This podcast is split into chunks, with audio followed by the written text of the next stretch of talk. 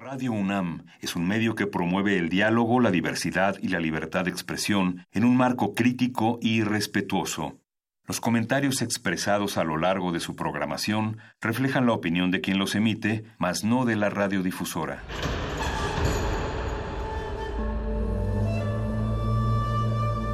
Un templo para la apreciación del ser mediante el sonido.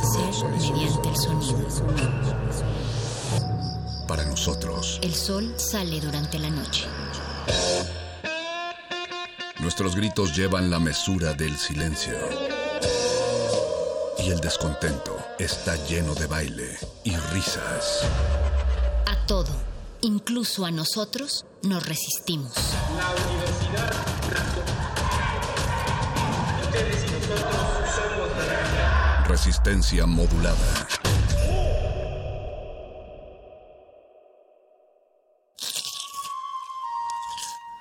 Es momento de alimentar nuestro espíritu con páginas.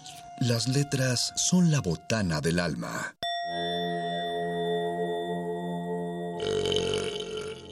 Recuerda la máxima. Los libros son como los tacos. Aún los malos son buenos.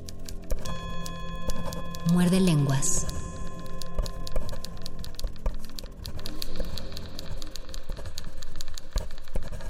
Muerde lenguas. Muerde lenguas. Muerde lenguas. Muerde lenguas. Muerde lenguas. Muerde lenguas.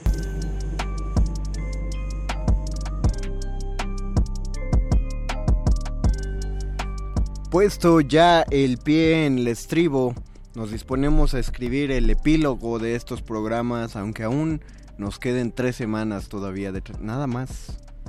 Tres semanas. Tres semanitas que se nos irán Tres como o- agua.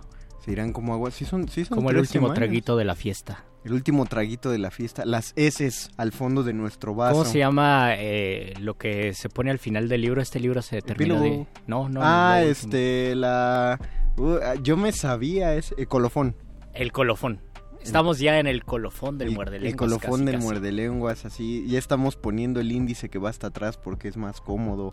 Un pequeño Porque se ve más glosario. serio. Se ve más serio. eh, un, un pequeño glosario. El para índice que- de primeros versos. El índice de, de, de muerde lenguismos. El apartado, el apéndice Una- con, un con las fotografías de los mejores momentos. Y la biografía de Betoques. y la biografía de Betoques y de Oscar El Boys. Y de Oscar El Boys. Y también de José Jesús Silva, que está en operación Y de técnica. Alba Martínez. En la continuidad.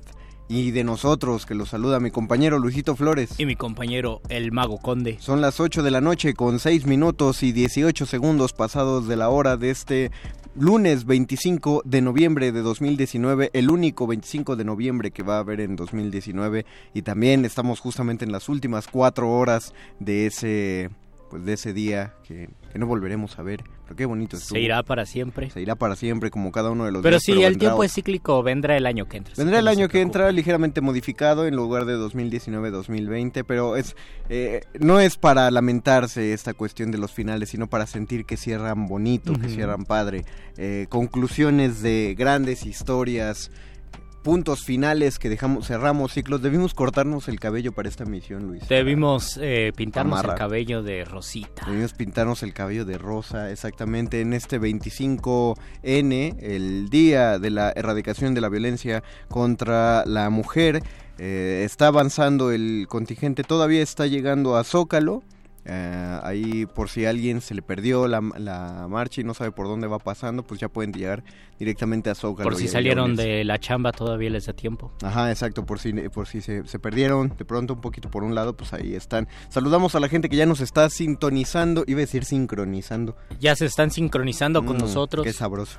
Y qué bueno que ya se están sincronizando porque este, ya lo dijimos, este muerde lenguas es de letras taquitos. Y finales, estamos en Facebook como Resistencia Modulada y en Twitter. Arroba R modulada, no...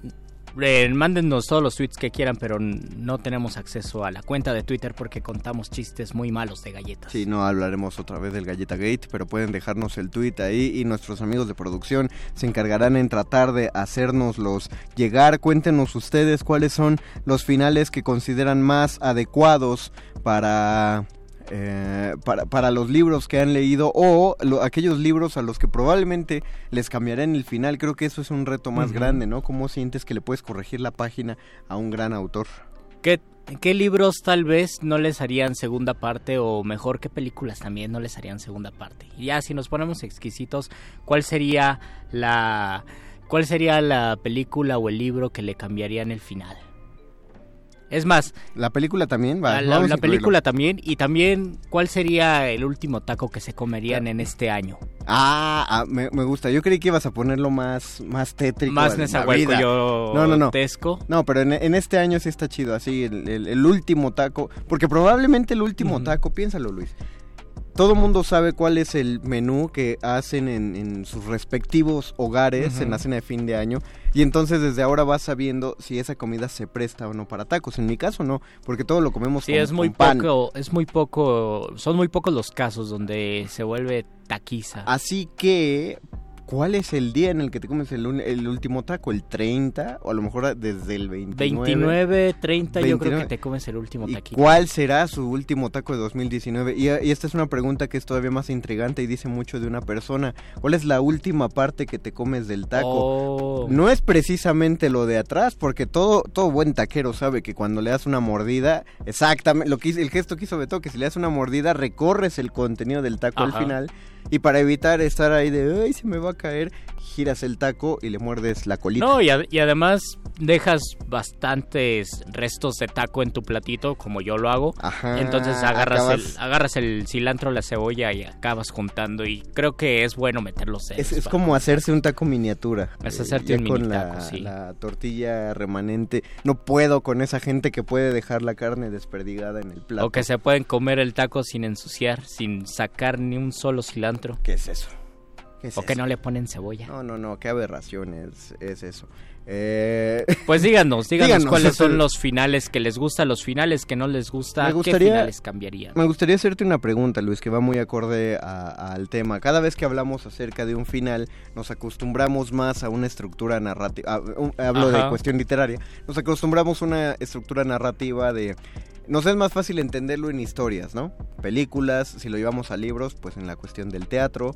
Eh, inmediatamente nos vamos a la narrativa y pensamos el final de una novela, el final de un cuento. Le damos tanta importancia que eh, creo que es un, un, fenómeno muy común. El 90% de los casos de cuando escribimos un cuento y estamos empezando a escribir cuentos, queremos meterle un plot twist, ¿no? Un giro de tuerca al final. Porque le damos mucha importancia hacia el final. Casi, no, no sé, esto, esto es una pregunta. ¿La mayoría de los narradores saben cuál es el final del libro? Ah, eso... ¿O existirán narradores? Eso ya es, es eh, particular, independiente, y hay narradores que dicen, yo lo descubro conforme voy escribiendo el texto. Tengo ahí una, un dato al respecto que sí te lo voy a dar, pero primero quería preguntarte si la poesía obedece a algo similar, o sea, cuando uno concibe en su cabeza un poema, eh, lo está encaminando así como para que los versos del final sean poderosos o, el poema no se puede ver como una cosa de, planteamiento nudo y desenlace sino que se tiene que ver como un todo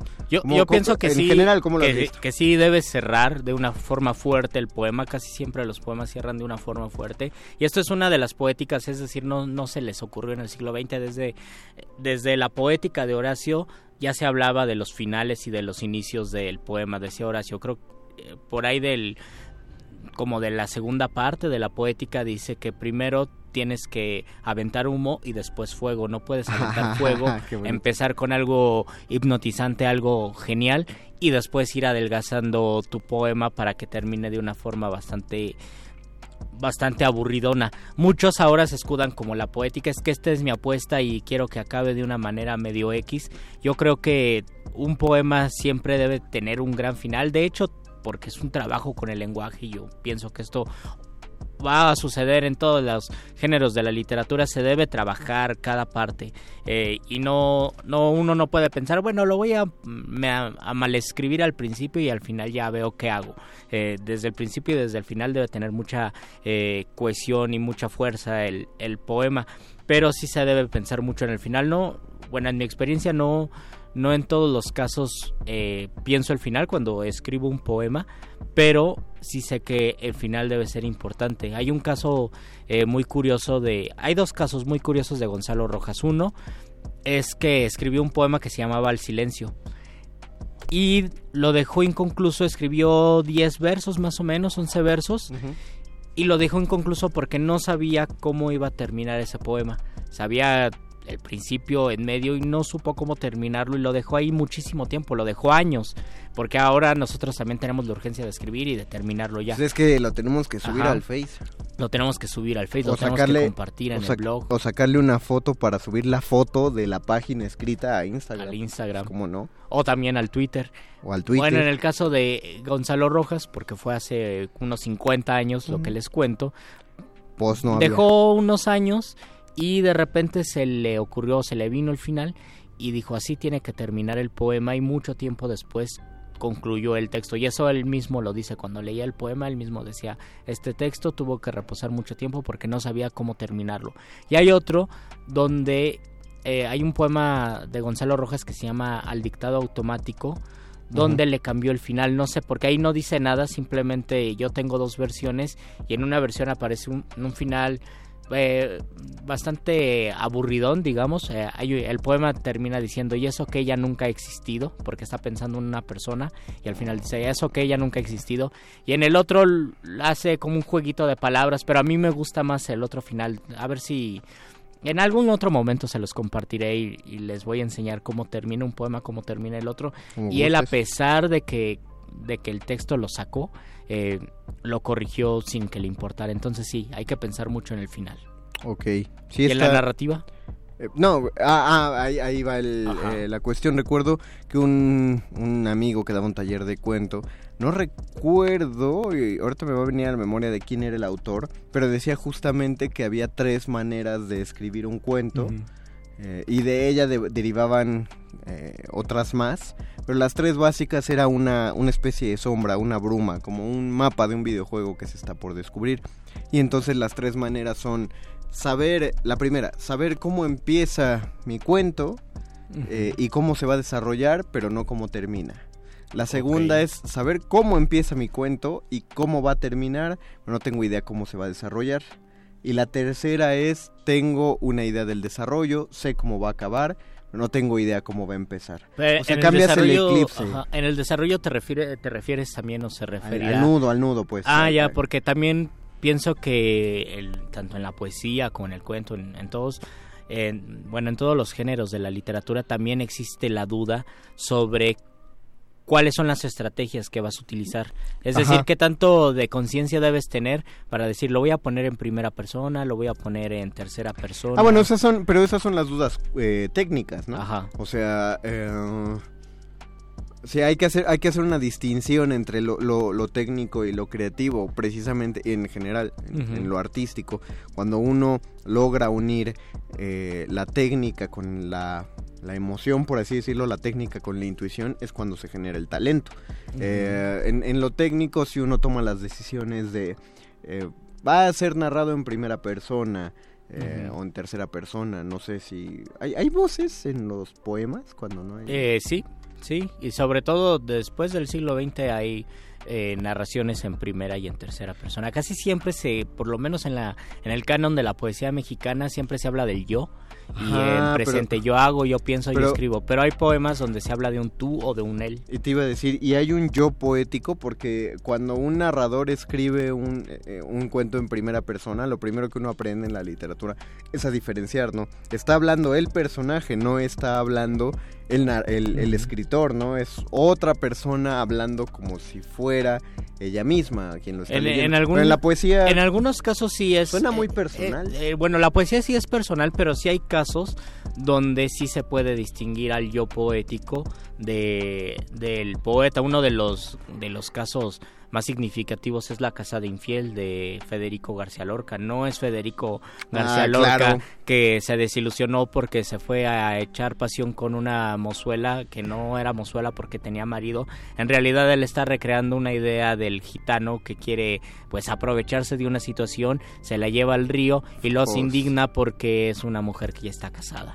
Y ahí, desde que uno lo lee, y tal vez también conociendo la biografía de Federico García Lorca, dice, no, pues no es Federico García Lorca quién sabe, igual y esta, era, era su etapa de, negación a lo mejor. social, de negación a lo mejor. Pero ese texto sí se lee como un yo poético independiente y ahora se practica mucho eso, la idea del yo poético que no es el poeta. Me gusta cómo suena, yo poético. Tenemos comentarios en nuestro Facebook, dicen Resistencia Modulada. León Dani Jaquil Enríquez dice, amigos, buenas noches. Un final exquisito es el libro y la película El perfume y por fin hizo una cosa por amor en verdad sublime. Oh. Es verdad, sí habría, que preguntar, habría que preguntar, eh, ¿lo habrá tenido escrito? ¿Habrá tenido pensado el final de Patrick Soskin? Mm, yo creo que sí, yo creo que sí. Por ejemplo, Cervantes yo creo que no, tenía pensado el final y más bien se muere el Quijote porque estaba muy enojado Cervantes de que plagiaran a su personaje y sacaran una novela apócrifa, entonces se lo voy a matar para que ya no haya más este Quijotes por allí. No sé, siento que cuando los finales son, eh, bueno, el, del Quijote es muy sorprendente, entonces sí pienso que lo que lo planeó, ¿no? En el caso de Cervantes. En el caso del perfume es muy impresionante el final, pero tarda en construirse, entonces el final cae como, como así como en blandito, como que aterriza muy mm. parejo. Y cuando yo leo finales así, generalmente siento que fue surgiendo el final sobre la marcha del autor y entonces dijo, ay, mira, ya estoy llegando, estoy llegando y, y, mm. cae planito. No sé tanto si lo había planeado, a lo mejor tenía una idea muy vaga de solo este Greenwill va a llegar hasta tal punto y ya no sé si exactamente con esa frase, es, lo más difícil. Yo creo que preguntabas más sobre como la frase, ¿no? no, yo, yo, estaba, yo estaba pensando en la situación. Ah. Pues sí, igual. Pero, pero eso también ya sería una pregunta de, de creador literario. ¿Qué tanto sabía o qué tanto vislumbraba del principio del desenlace? Por ejemplo, creo que un cuentista, o bueno, eh, por lo menos a mi percepción, es que muchos de los cuentistas saben cómo va a terminar el texto cuando es un texto que, como decía Cortázar, te vence, te vence por nocaut. Es decir, desde el principio tienes el texto e incluso lo vas escribiendo de reversa, como también se escriben algunos de los poemas posiblemente los sonetos, las décimas, las formas fijas se escriben muchas veces de reversa y esto es una estrategia que también utilizan la mayoría de los raperos. Los raperos al final de cada de cada estrofa le llaman punchline y es uno de los versos más importantes o es el verso más importante y para construir ese verso, ese punchline, tienen que escribirlo de, de atrás para de atrás para adelante, escriben el último verso y se van con las barras anteriores. Y pasa lo mismo con una buena décima o con un buen soneto. O, Escribes los últimos chiste. o cuando se te ocurre un chiste, piensas en el final y con ese final vas construyendo lo que a la manera en que vas a vas a anclar ese final. No sé si en todos los poemas ocurra lo mismo, pero en las formas fijas de versificación sí es más común que los finales se piensen primero que los principios. Es, es adecuado, además. Nos dice, ah, contaban de García Márquez que mm. este, él se iba a dormir llorando de angustia de los personajes oh. de, sus novelas, o sea, porque él pensaba en los personajes y en la situación, pero no sabía hacia dónde iban a llegar. Entonces él se, le daba mucha ansiedad y se desesperaba mucho, ¿no? ¿Qué les va a pasar? Creo que por eso también se siente como el ritmo de incertidumbre que va avanzando. El mismo autor no sabía dónde iba a llegar. Renato García Pérez, un final interesante por la estructura es la de la novela Señorita México de Enrique Serna. Oh, no, yo no le leí. Pues cuéntanoslo, Renato, no sé así. Cuéntanos el final. y aunque nosotros lo hubiéramos leído, pues ¿dónde está toda la audiencia que no ha leído Señorita México? Cuéntanoslo. Eduardo Manuel Nájera Padilla, hola Lalo, qué chido que nos escuchas. Dice, buenas noches mis queridos muerdelenguas, aquí Eduardo Manuel Nájera reportándose. Y si hay un libro al cual eh, nunca cambiaría el final, sería los tres mosqueteros. Definitivamente D'Artagnan debió haberse quedado con la ayuda de cámara de Milady, la pequeña inglesita más joven que, se, que ese debe haber sido el final, no con la señora, ah, no lo cambiaría, dice, no con la señora de ayuda de cámara de la reina de Francia, pues al final esta se murió. Ese Alejandro Dumas a veces exageraba mucho por el drama y no se iba por lo más práctico. Pues es la época también. Pero qué, qué bueno que tú, Lalo, gracias Lalo por, por, por decirnos, qué bueno que tú respondes el otro lado, ¿no? ¿Cuál es el libro que no le cambiarías el final? Y también, sí, exacto. Eh, dice Rodolfo Salinas, saludos, Muerde Lenguas. Un final que me agradó fue el de La Vuelta al Mundo en 80 días, de Julio Verne. Pero igual, cuéntanos, lo desarrolla, qué es, qué es el... O sea, ¿qué, ¿cuál es la parte del final que sientes que amalgama chido? Ahí, esta, si esta pregunta se le hiciéramos a Borges, nos diría que el final que menos le gusta es el del Martín Fierro, porque en su libro Ficciones hace un cuento que cuando uno lo lee dice, no pasa gran cosa en el cuento, pero eh, después, bueno, si conoces el contexto, te das cuenta de que está nada más cambiando el final del Martín Fierro, porque tanto no le gustó que le cambie el final y escribe el cuento porque dice así tenía que haber acabado. Ok. Un final alternativo. Un final alternativo como esos capítulos agregados, bueno, ese capítulo agregado de... El capítulo perdido, ¿no? Que dicen de Rayuela, que es eh, mm. modelo para... No, no, no, yo no sabía que era ese el capítulo perdido Lo, cuenta, cuenta la, la, leyenda que hay ahí como un, es como un anexo, pero más de capítulo perdido, pues en sí es una novelita, entonces pues es un capítulo totototote.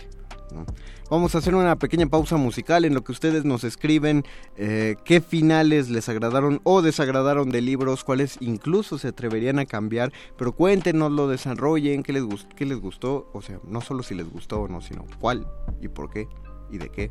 Y también, ¿cuál es el último taco que se van a comer en el 2019? ¿Y cómo es el último taco? No, más bien, ¿qué es lo último que se comen de los tacos? Y si piden una orden de varios tacos, ¿cuál es el que oh. dejan al final? Si, por ejemplo, se piden dos de pastor y dos campechanos, ¿cómo los distribuyen? Puta. Cuando son números pares es más difícil. No, cuando son números pares es fácil, es uno, uno, uno y uno. Sí, pero ¿con cuál empiezas?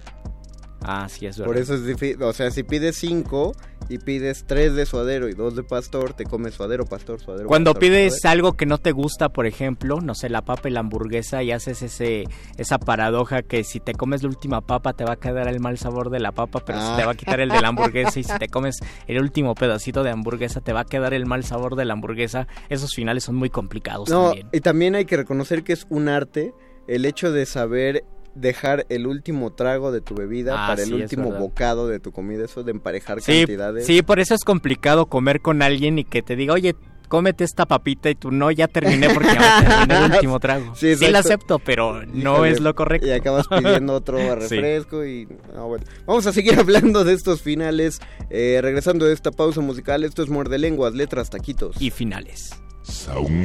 Muerde lenguas. Muerde lenguas. Muerde lenguas.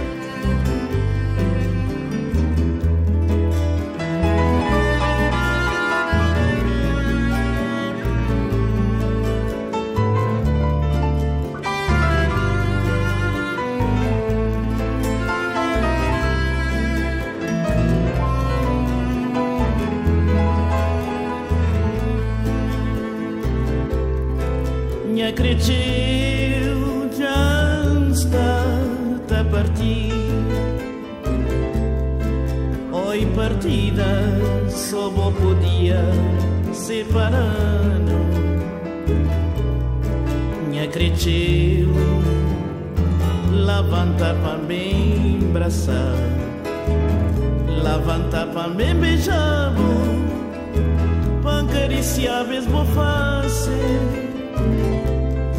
Minha cretinha já está a partir. Oi partida Só vou podia separar Minha cretinha Levanta pra me abraçar. Levanta pra me beijar.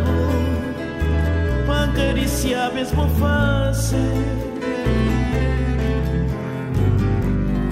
Senta servir pra levar. Malta servir pra transportar. Caminho longe separação e sofrimento. Meu amor para bom, oi partida, vou levar, vou torna a trazer.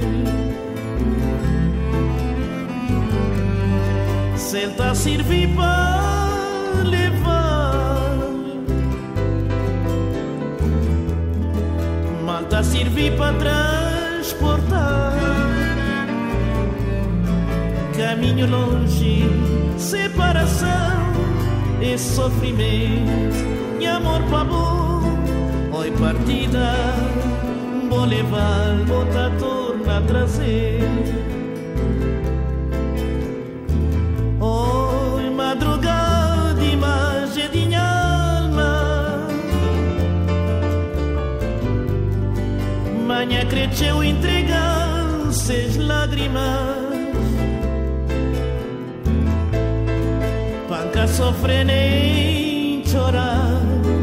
Esse sofrimento que é só para mim. Oi, partida, foi um dor profundo. Oi, madrugada, imagem de minha alma. Manhã cresceu entregando seis lágrimas. Banca sofre nem chorar. Esse sofrimento que é só para mim. Oi, partida, é um dor profundo.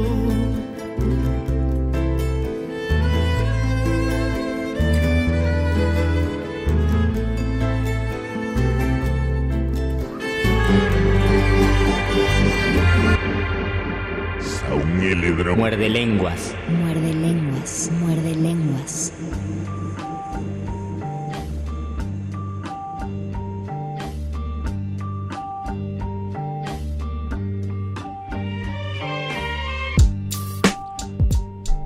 escribe Roger Alt. Un final sublime es el de The End of Evangelion y el de su manga. Dice, perro muchacho confirma. Solo estás desfasado 24 horas, Roger. Eh, el Calabozo de los Vírgenes es mañana en este mismo horario. Pero igual, pues como Luisito abrió, abrió la cuestión a películas, yo creo que series. Incluso las series entran. Así que, bien, bien. El, el, comentario no está fuera de lugar, Roger. Muchas gracias por comentarnos. Dice Alejandro Ferretti. ¿A poco no dormía? En el libro, en el libro de un título larguísimo de la abuela desalmada, siento desprecia a su personaje en ese cuento precisamente. Yo no le creo a García Márquez. Oh. Pues, pues no dije todos. Son los de una novela. Y yo, no, yo no, no me todos. sabía esa, esa anécdota, la verdad. Sí, yo la, yo la escuché, la escuché en la fundación, justamente. Ah, ¿sí? Eh, Eduardo Manuel Nájera Padilla, bueno, para ser honestos, un final muy triste que me gustaría cambiar es el de Gregorio Samsa de la Metamorfosis. Oh. Realmente me dolió mucho ese final, aunque sé que es necesario, dada la temática de Kafka, pero no deja de ser terriblemente triste y es uno de esos libros que verdaderamente me arrancó las lágrimas. Por el contrario, El Príncipe Feliz realmente me dejó tranquilo. Por el final, El Príncipe y la Paloma en el Cielo, wow, fue algo maravilloso. Estoy 100% de acuerdo con Eduardo Sí, yo, yo también estoy de acuerdo, sobre todo porque pues no sé, tal, tal vez también depende mucho en la edad en que lees la metamorfosis, Ajá. pero uno sí se imagina que se va a resolver de algún Ajá. modo, que es una pesadilla y se va a resolver y no se resuelve. No, no, soy, la verdad soy muy mal lector de Kafka porque uh -huh. sí me dejó un desasosiego inmenso. Probablemente es lo que quería causar Kafka, pero eh, va, por un momento compré el hecho de que no explicaran que tranza, ¿no? Porque, uh -huh. porque era un insecto. Porque, porque que, eso, porque de eso esa, es la, esa es la esencia kafkiana. También Exacto. por eso me gusta el proceso de Kafka, porque no es un final no sé, no, no, es un final absoluto, no es un final donde uno salga satisfecho, pero tampoco es tan fuerte como el final de, de la metamorfosis. De hecho, hay un, no, por lo menos en mi edición había un apéndice de un capítulo inconcluso del proceso de Kafka y lo importante allí era cómo se desarrollaba y me parece que pasa lo mismo con eh, Rayuela donde yo no recuerdo muy bien el final de Rayuela pero sé que son esos que son esos novelones donde lo, lo importante es la construcción y sobre todo el, el juego zigzagueante al momento de leer. Al fin, el, final de, la, de Rayuela es que respiras. Porque dices, ay, ya lo acabé, ya voy a poder decir en Ya me lo chuté. Sí. leí Rayuela completo.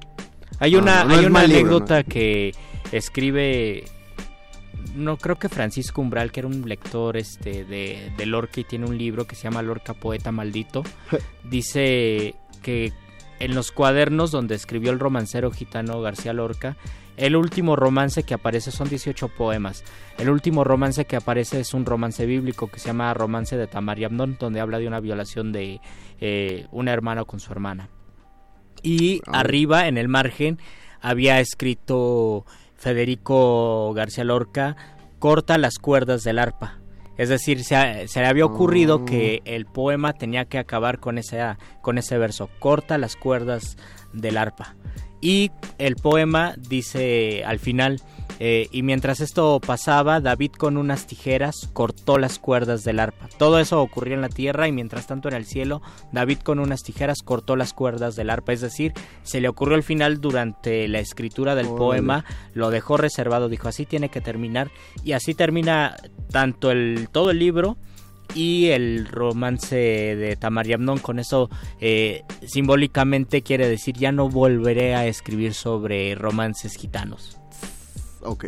Ese, esa idea de tener los finales a tener, sí, tener los finales en el eh, del poema o del cuento, creo que es una de las estrategias o del un reflejo de la ingeniería del escritor, de, de la maña y del del talento que tienes para saber tejer el poema para que llegue a o el cuento o el texto para que llegue a donde quieres que llegue. Es que es un arma de doble filo cuando uno empieza a escribir, ¿no? Cuando dices, ah, no manches, tengo el final perfecto para lo inserte aquí lo que usted quiera escribir.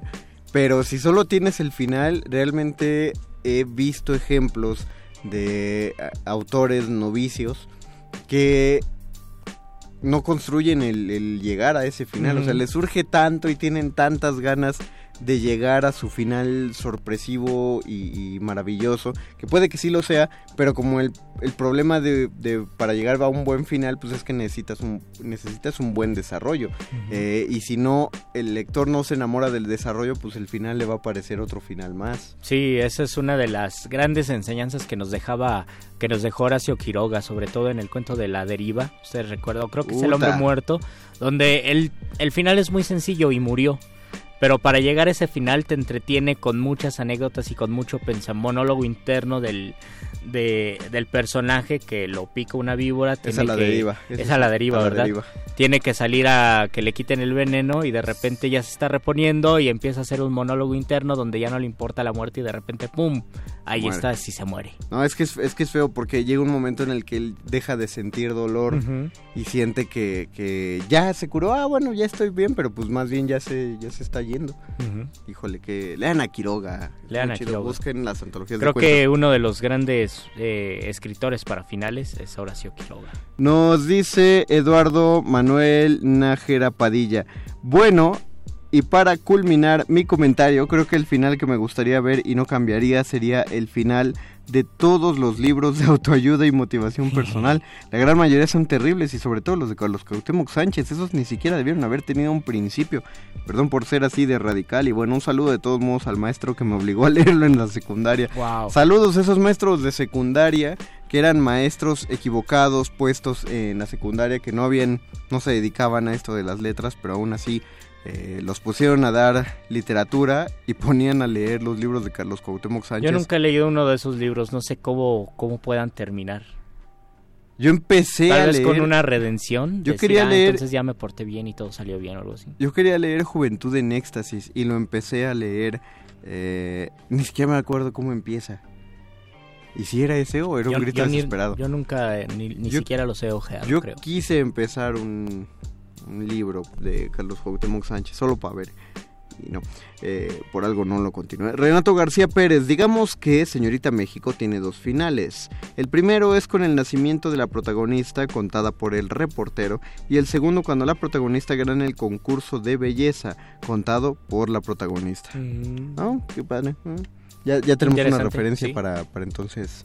Hubo una película, ¿no? Basado justo en el, en el de Enrique Serna. Me suena, me suena que sí.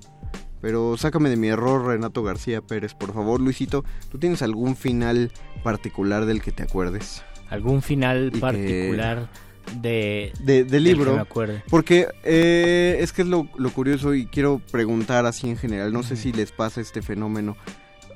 Al menos a los que somos de lectura más lenta. Yo soy, yo soy un lector muy lento.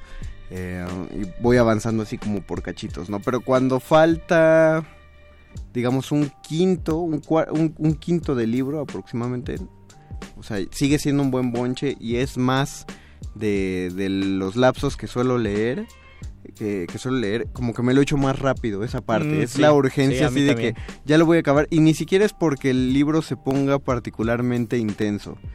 Eh, o, la trama así urja que se resuelva, ¿no? Porque no todos los libros se tratan de una trama que urge resolverse. Eh, pero sí siento que es como eso de, ah, ya estoy llegando al final, ya estoy terminando. Siento que está mal, probablemente es como cuando también te estás aventando una serie y ya vas a llegar y te echas los tres, cuatro últimos eh, capítulos en un solo día.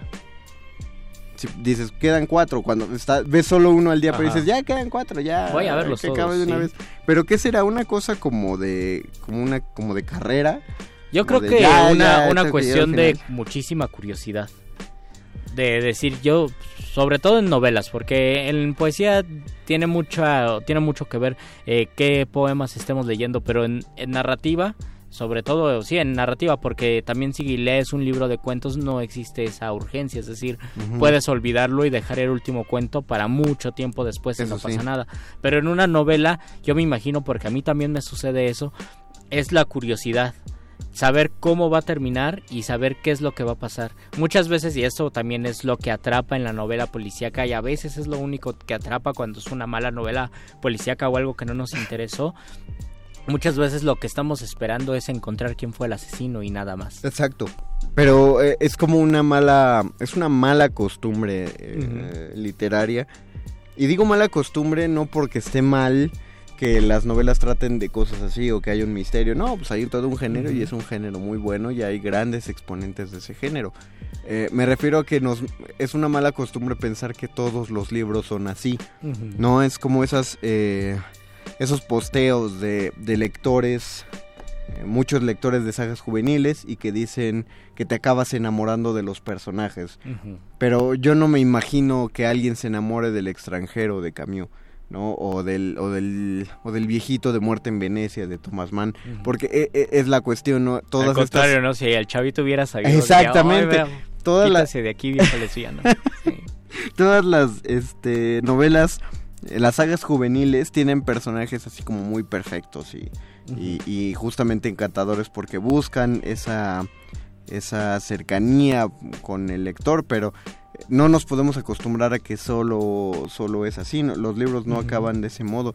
Eh, hay un hay un libro que ahorita me acabo de acordar que es de un final la verdad sí me gustó mucho y yo no pensé que fuera a acabar así, pensé que iba a irse uh, para en una muy mala dirección y es Adiós a las armas de, Ernest Hemingway. Oh. Eh, es una novela está, grande y, que, y eh, se ubica en una guerra mundial, no puedo recordar si debe ser la primera. Eh, y, trata de un italiano que está... Sí, está... ¿Italiano? Sí. Un italiano que renuncia al ejército, más bien termina la guerra, lo renuncian pues porque salió herido y se enamoró de la enfermera que lo cuidó, este, síndrome de... Tiene un nombre especial ese síndrome de una enfermera que se enamora del soldado que cuida. Eh, y, o sea, después de mucho batallar y de que tienen que huir y, que están escapando, pero al mismo tiempo siente que es un cobarde porque está alejándose del punto de guerra. Y aparte tú sabes que es Hemingway, Entonces sientes que va a ser una cosa muy, muy, muy angustiante. No, en el final, el, final es un... Curiosamente, todo el libro no es una bella historia de amor, pero el final es una muy bella historia de amor. Eh, Pasa lo mismo con la Navidad en las montañas. El último capítulo ah, de las Navidad en las montañas creo que es lo más emotivo y tengo que ser sincero, es lo único que a mí me gustó del libro. y con todo el perdón al siglo XIX. Saludos a Altamirano. Saludos a Altamirano. El, el final es emotivo y vale mucho la pena leerlo porque al principio dices, es que estaba aburrido, no, no está pasando nada, que ¿qué sucede? Y al final una historia de amor que tú no te esperabas porque ya te estabas este, cansando un poco. Entonces creo que esos finales salvan muchísimo los textos. La verdad, las, las novelas de ese periodo y de esos autores sí tienen algo. es como un tour de force tratar de aguantar pues sí, de aguantarlos. O sea, no digo, mm, hay una razón por la que son pilares de la literatura latinoamericana, pero sí tienen algo de, lentitud, de dificultad de llevarlo. Eh, la misma por ejemplo, Marianela también tiene una dificultad de seguirse. A pesar de que Benito Pérez Galdós sí construía las novelas bastante estructurado. o sea, en el capítulo tiene que pasar esto, esto, un, un, un clímax y al final tiene que ocurrir tal cosa. Yo no sé por qué Marianela no la han hecho, o al menos no me he enterado, telenovela. Mm. O sea, Marianela es un telenovelón. hay, ceguera de por medio y, un amor entre la ceguera es, es otro chavo, ¿no? El que se queda ciego y se enamora de ella. No me acuerdo. Sí, hasta donde yo recuerdo, alguien, un chavo ahí, no me acuerdo si se queda ciego. No, ya es ciego, se enamora de ella, pero ella es muy fea. ¿Habrá? Pero si hay novelas, hay telenovelas de Benito Pérez Galdós. Hay que preguntar. Hay que preguntarle a nuestras tías. bueno, no sé, a las tías no, de nuestras tías. No, es que sí sabían, por eso todo el mundo te sabe decir que el Cuna de Lobos original, mm. este, Enrique Serna, ya que salió a tema, estuvo involucrado en el guion. Ah. Y, de, las, de los periodos de películas así portentosas, eh, post Pedro Infante, finales de, de la etapa de oro, pero ya entrando hacia ¿Del cine de oro? Del cine de oro, pero ya entrando a dramas más cotidianos, eh, igual muy intensos, pero igual sigue siendo cine blanco y negro y poco a poco se fue haciendo a color. Siguen teniendo unos grandes ejemplos de películas con unos guiones donde se involucraron muchísimos autores eh, mexicanos y del boom latinoamericano y por eso hay grandes películas que no estamos acostumbrados a ver, pero si queremos retomar unos, yo les recomiendo las de terror mexicanas, las típicas, eh, El libro de piedra, Hasta el viento tiene miedo. Eh, a mí me gustó mucho la de Hasta el viento tiene miedo. Sí, ¿Cómo se llama la del gato negro? ¿El gato negro? sí. Más negro que la noche se llama. Eh, la tía Alejandra es un película, no, no, no. Eh, los novios de mis hijas es una comedia, una especie de chick flick mexicano, para muchachitas de los años 70, pero está muy divertida también. Y en todos ellos había mucha mano de, de autores, las películas de Joaquín Pardavé y en las mismas de Pedro Infante, pues eh, los guiones de las de Luis Buñuel. Y también la película Los Olvidados de Luis Buñuel, que sí tiene su final alternativo. Tiene un final, feliz. Es un final feliz y, creo que nos hubiera hecho mucho bien que se quedara el final feliz en lugar del final trágico. No sé, no sé, no sé. Mira, eh, antes de ir a una pausa musical que creo que es necesaria, voy a contar una anécdota. Una de las primeras obras de teatro que lees en la carrera, en el colegio, bueno, en mi generación, no sé si siga siendo tradición actualmente, alguien confírmeme, es Casa de Muñecas de Henry Gibson. Eh, dénsela, búsquenla, es muy fácil encontrarla justamente porque es de las que más se leen y así busquen la Casa de Muñecas de Henry Gibson. Es muy acorde a estos momentos aparte. Trata de una mujer que pide un préstamo eh, a un usurero para llevar a su esposo a nivel del mar porque estaba muy enfermo y necesitaba un cambio de clima. Bueno, eso pasó antes de la obra. Durante la obra, esta mujer tiene que ir saldando su deuda, pero la extorsionan, ¿no? Y al final cuando su esposo descubre que ella pidió un préstamo a un usurero, se molesta muchísimo con ella, eh, se siente deshonrado el tipo. Eh, él, está valorando más su orgullo que el hecho de que su mujer le salvó la vida y por sentirse tan deshonrado pues se enoja mucho y le grita cosas horrendas a su mujer. Luego resulta que todo se arregla eh, lo de la usura se arregla por sí solo. Y entonces el marido va con la esposa y le dice, ay, bueno, ya pasó, qué bueno que no pasó nada malo, vente chiquita, vente mi amor. Y la mujer en ese momento ya tuvo una transformación de, no manches, pues me habló bien gacho este güey. Y lo deja. Entonces, el tercer, al final del tercer acto, la mujer que la hemos visto jugando con sus hijos, que ama su hogar, eh, es, es, muy de familia esa mujer, solo por darse cuenta del desencanto de su marido, eh, le dice, no, pues no es, si no, si según tú no estoy hecha para cuidar una familia, pues cuídala tú. Y se va. Es un final muy fuerte y oh. muy consecuente y es tan fuerte que cuando Henry Gibson la estrenó y ella se, la mujer se va, eh, el hombre solo se queda pensando que tiene que pasar el mayor de los milagros para que ella regrese y él solo dice el mayor de los milagros y se cierra el telón. En el oh. estreno nadie aplaudió no porque no les gustara, sino porque dijeron, ahorita viene el cuarto acto cuando ella regrese. Porque en la obra no puede, no puede acabar ¿De qué año es Casa de Muñecas? De principios del siglo pasado. O sea, 1900 y cachito. Eh, no puede ser que la película, o finales del 19. Por ahí. Ah, por ahí.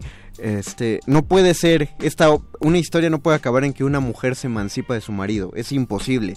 Y entonces por eso no aplaudieron. Y se abre el telón y ya están los actores dando gracias y todo el público sacadísimo de, onda porque dijeron, ¿por qué acabó aquí? Bueno, fue tal el revuelo de ese final que alguien escribió un cuarto acto chiquitito oh. que en esas representaciones se empezaron a, meter. Justamente en ese cuarto acto regresaba la mujer pidiéndole perdón al marido.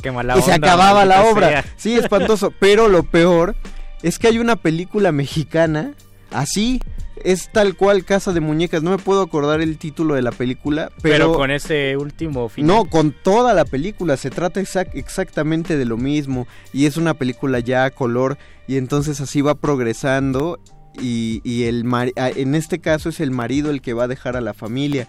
Es muy fuerte, es, eh, de estas donde los mexicanos todavía se tiraban de los pelos y todos se tiraban al piso.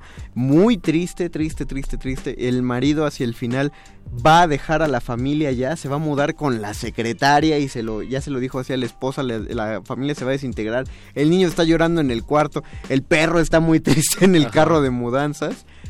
Y a segundos de que se va a ir, el marido vuelve a entrar por la puerta y dice, no, me quedo. Y todos son muy felices y va con la esposa y la abraza y el niño lo abraza y entra el perro ladrando muy feliz y todos se abrazan muy felices. Es tan malo el final que tú reconoces que en el guion original debía concluir con que el marido se iba y que por ahí un productor dijo, no, no manches, eso es muy triste. eso me recuerda a mi papá cuando fue por cigarros. Aplicó un Los Olvidados y dijo, no, vamos a meterle un final feliz. Ah, e razón. Y acabaron haciendo una película espantosa. Solo porque por el final. Sí, retiro, retiro lo dicho. Está bien el final feo de Los Olvidados. Todo eso era para decir que Los Olvidados acaba como debe acabar. Sí, Digo, entendí la moraleja. Yo, yo también estoy muy traumado y por eso no la vuelvo a ver. Pero Los Olvidados termina como debe acabar. Si alguien no la ha visto por ahí, vea Los Olvidados. Es la ventaja de leer Crimen y Castigo hablando de usureros. Que termina bien. Es decir, eh, uno siente paz humana y bienestar por Raskolnikov porque paga su condena, sigue enamorado, su, su, mujer lo quiere, entonces parece que es un final bien, es un buen final, a pesar de que tuvo que sufrir muchísimo tormento por el sentimiento de culpa. Pero eh, bueno, ya se les echaba a perder el final de Crimen y Castigo. iba, iba a hacer una pausa musical, pero tenemos varios comentarios, boys. Entonces los voy a leer porque luego no nos da y que el final sea la canción. Y que el final sea la canción. Ándale, y ya que pase hacia Perro Muchacho. Y hacemos una transición más suavecita. Eh, Rodolfo Salinas, en la vuelta al mundo en 80 días, todos pensábamos que Phileas Fogg había fracasado en su viaje y tómala, había llegado un día antes. Eso es un gran final. Eh, mientras que Phileas Fogg marchaba hacia Oriente y vio el sol pasar 80 veces por el meridiano, sus colegas de Londres no lo habían visto más que 79 días. ¡Wow! ¡Qué chido!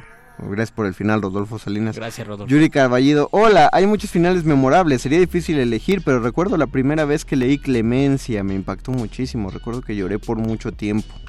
También dinos por qué. Hay que. No, y también estaba pensando que como tema deberíamos. Genuinamente, ¿qué libro sí te hizo llorar? Porque mm. ahorita no me puedo acordar. Creo que no he llorado yo con un libro. Yo a mí me ha hecho un nudo en la garganta una novela. La única novela que me ha hecho un nudo en la garganta es El halcón de un autor turco que se llamaba Yasar Kemal, que murió hace como dos años.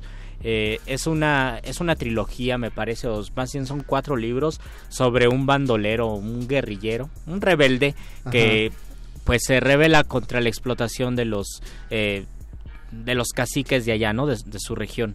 Entonces hay un momento donde parece que murió el, eh, el halcón, así le dicen, se llama Mehmed, el personaje, parece que murió Mehmed y la incertidumbre del pueblo por, por pensar que murió Mehmed es muy fuerte y la manera en que lo narra este autor turco también es muy fuerte. Yo recuerdo que lo leí en la secundaria y se me hizo un nudo en la garganta y es el único libro que casi me hace llorar. El único libro de, de narrativa, porque de poesía sí hay algunos poemas que sí ah, bueno, es que se me han, sí, también me han provocado un nudo en la garganta. Es más fácil, es más fácil porque apela más a la emoción. Eh, Ernesto Vega, La autopista del sur de Cortázar. Bueno, esa es buena todo, todo el cuento de la yo no Yo no recuerdo la autopista del sur. ¿De qué eh, libro viene?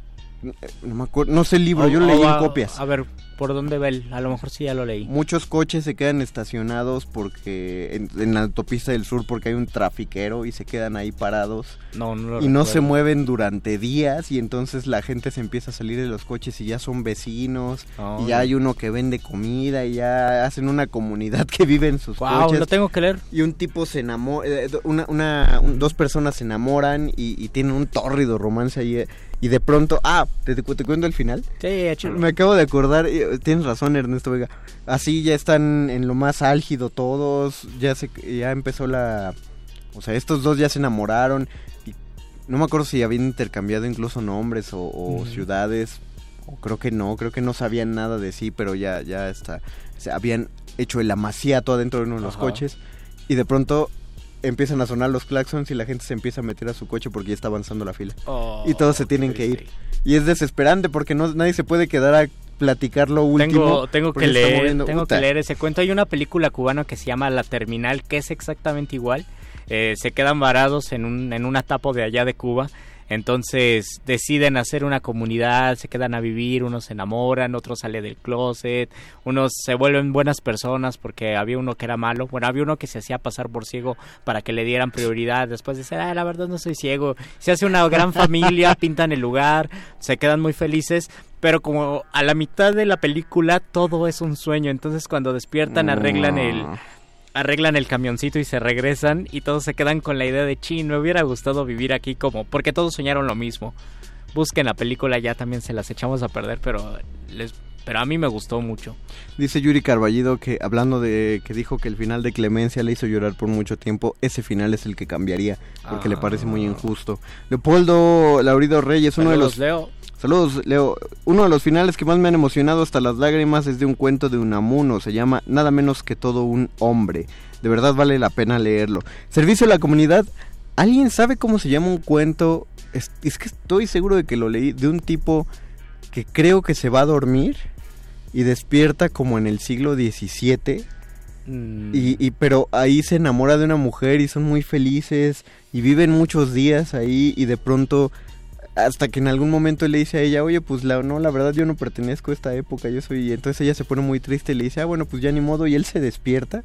Mm, Nadie topa eso. No sé, no sé si va así, pero si a alguien le suena algo, por favor, indíqueme, porque llevo años literalmente buscando otra vez ese De Cortázar yo les recomiendo el de No se culpe a nadie, un tipo que se pone un suéter, no se lo sabe poner y está, todo el cuento es cómo está batallando, creo que sí se llama No se culpe a nadie, cómo el tipo está batallando con el suéter que no sabe ponérselo y se desespera y al final termina diciendo y siete pisos, es decir, se avienta por la ventana, vive en el séptimo piso, la ventana está abierta y él, o sea, no, no se suicida, más bien se cae por en su misma torpeza de no poderse poner un suéter, se cae, es uno de los grandes cuentos de Cortázar. 60 segundos. Ernesto Vega, el esqueleto de la señora Morales. Claro que sí. Efren Flores, el final de Pedro Páramo. Leopoldo Laurido Reyes, una de las reglas de oro en el mundo del cine mercantil es que los finales felices venden muchísimo más que los finales tristes. Cierto. Alberto Salvo del Río. Infinity War. Salvo Infinity War. Eh, Alberto del Río Hernández, tienes toda la razón, Luis. Crimen y castigo es una obligación leer. El final es una liberación del alma y la esperanza de la redención es una dura historia de amor. 30 segundos. Enrique Sandoval Ballesteros, ¿cómo saben cosas? Son buenísimos. Gracias, Enrique. Gracias, Ernesto todos Vega. Sabemos entre todos. Pídele al tiempo que vuelva en referencia a la duda que tienen. Ese sería el cuento. Lo voy a buscar, Ernesto. Gracias. Y Eduardo Manuel Nájera nos dice en los últimos 15 segundos. Eh, la Nájera, otra vez. Mago Conde, sí hubo una telenovela basada en Marianela por parte de Televisa en los años 80, pero fue una auténtica basura. Y Luis Luis Flores del Mal, qué afortunado fuiste al no haber leído La basura de Juventud en Éxtasis, ni que te hayan obligado a hacerlo. Cualquier cosa que hayas hecho, incluso holgazanear, créeme, hubiese sido mucho ah, mejor. gracias por la aclaración y hay que buscar en YouTube eso de Marianela. Alejandro Ferretti, yo cambiaría el de Madame Bovary. Se me hace muy acorde a la época y lo hubiera acabado como casa de muñecas que ya se va. Oh. Vientos, ya nos pasamos un poquito del tiempo, pero agradecemos a José de Jesús Silva en operación técnica. Gracias, Oscar, en la producción. Gracias, Alba Martínez, en la continuidad. Gracias, Betoques, también por estar aquí. Y gracias a Perro Muchacho que viene a continuación con la nota nostra. No se despeguen, no le apaguen al radio, no importa que empiece cultivo de ejercicios. Quédense escuchando resistencia modulada. Se despiden de estos micrófonos. Flores del Val. Y el Mago Conde. Hasta Muerde lenguas. Muerde lenguas. Muerde lenguas. Última enseñanza del día. El dinero no compra la felicidad. Pero compra libros y tacos. Y eso se le parece mucho. Medítalo.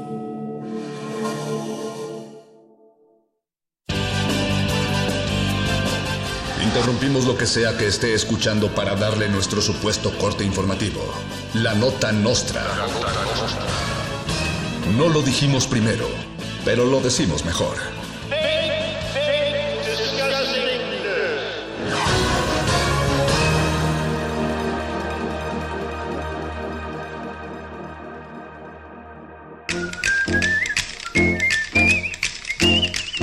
Bienvenidos al noticiario más elegante de Radio UNAM, La Nota Nostra.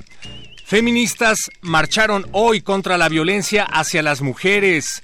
Miles de mujeres salieron a las calles en el marco del Día de la Erradicación de la Violencia contra las Mujeres. En esta ocasión las feministas salieron disfrazadas del ángel de la independencia, de monumentos y de, y de paredes para ver si así se indignan cuando las violentan. ¿Y qué creen? Siguen indignándose porque pintan las paredes. Benito Taibo, director de Radio UNAM, anunció que le dará asilo político a Broso tras su expulsión de una estación de radio que no es Radio UNAM. La nueva República de la Radio Pública le dará asilo a Broso como parte de la política de puertas abiertas de esta radiodifusora. Se le asignará una escolta personal, una plaza sindical, sueldo, prestaciones y vacaciones. Para costear todos estos gastos, el equipo de resistencia modulada será despedido. Lo siento muchachos. Se roban autopartes del nuevo auto de Elon Musk y luego las devuelven porque estaban muy feas. El multimillonario e ingeniero Elon Musk presentó un nuevo auto llamado el Cybertruck.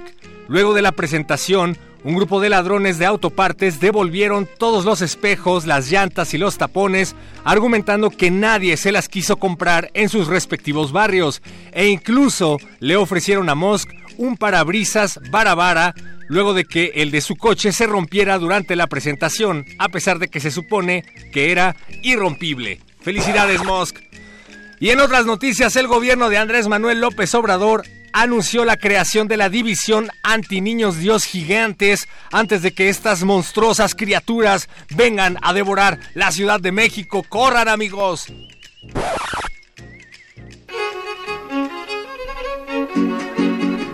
El tren del mame asegura que hay un niñito Jesús dando terror y cuscús por su impresionante altura pero aunque cause pavura su tamaño amenazante, ciertamente lo importante es que por su dimensión no baila el paso perrón, baila el paso del gigante.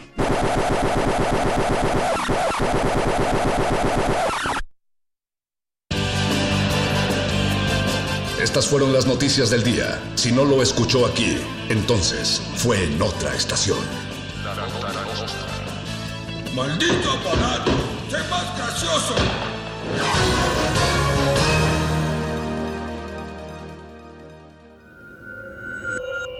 Escuchas 96.1 de FM. XEUN. Comunícate con nosotros. Correo de voz 5623-3281. Correo electrónico radio arroba unam.mx. Radio UNAM, Experiencia Sonora.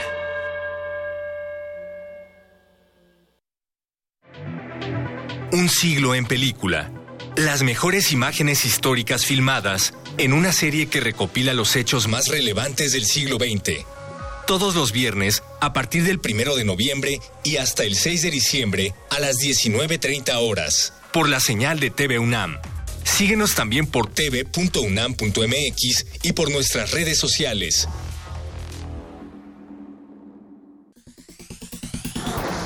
Prisma RU. Noticias, entrevistas, debate, cultura. La información de México y el mundo desde la mirada universitaria. Acompáñanos de lunes a viernes de 1 a 3 de la tarde por el 96.1 de FM. Prisma RU. Relatamos al mundo. Conduce Deyanira Morán.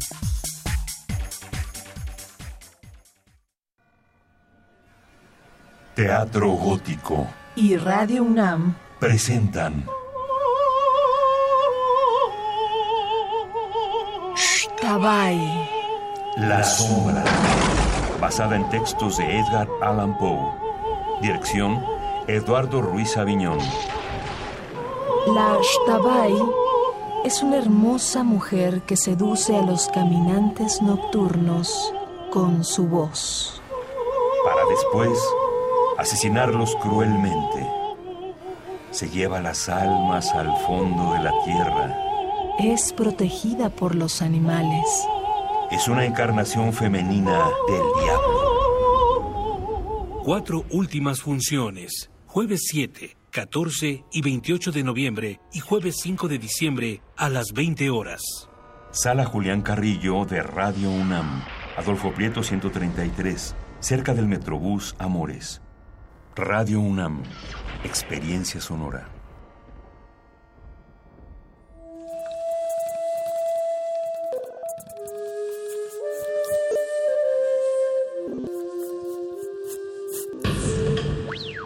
La música emergente es como el silencio.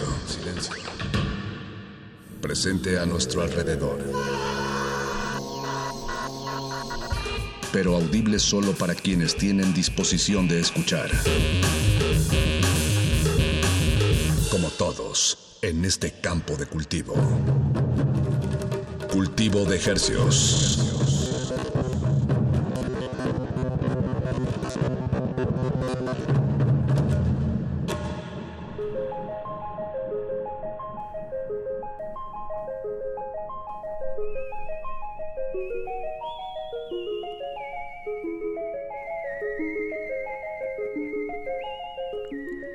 Organismos audiosensibles y radioceptibles inmersos en las ondas hercianas. Bienvenidos una vez más a Cultivo de Hercios. El invernadero sonoro de resistencia modulada que se atomiza y transmite los lunes y jueves a las 9 de la noche en compañía de todos ustedes y de música recién cultivada que hacemos llegar hasta sus oídos.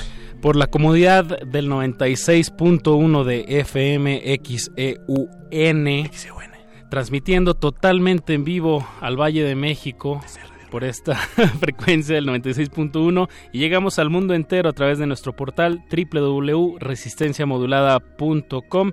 Les saludan desde estos micrófonos eh, y estamos muy honrados de estar detrás de estos micrófonos su servidor Apache o Raspi. Y su servidor Paco de Pablo. Muy buenas noches. También nos acompaña Alberto Benítez Betoques en la producción Así de es. este programa. X, E, Ahí Ándale, constatando. luciéndose. Eh, José de Jesús Silva en la operación técnica, Alba Martínez en continuidad. Y ya estamos todos Paco. listos para transmitir Ahora a sí través que- de las frecuencias moduladas. Como esta caricatura famosa de que nos tocó en nuestra infancia que decía este personaje, ¿qué vamos a hacer esta noche, Paco? Ah, pues lo mismo que hacemos todos los lunes y jueves a las 9 de la noche.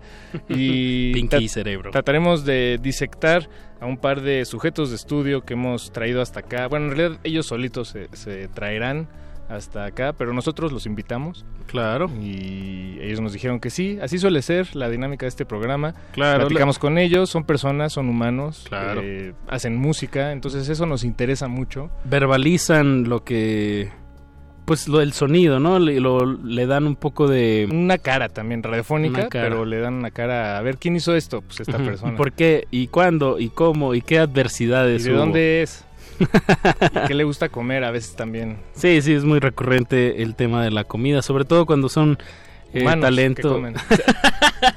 no, es decir talento internacional ah, que, que, bueno, hay que remarcar que la que el, pues la cultura culinaria de este país deja a todos muy asombrados y qué bueno. Sí, así es. Así es, Paquito. Y también el talento que se genera aquí en México, pues vale mucho la pena. Hoy vamos a estar platicando con un dueto que se llama Chato.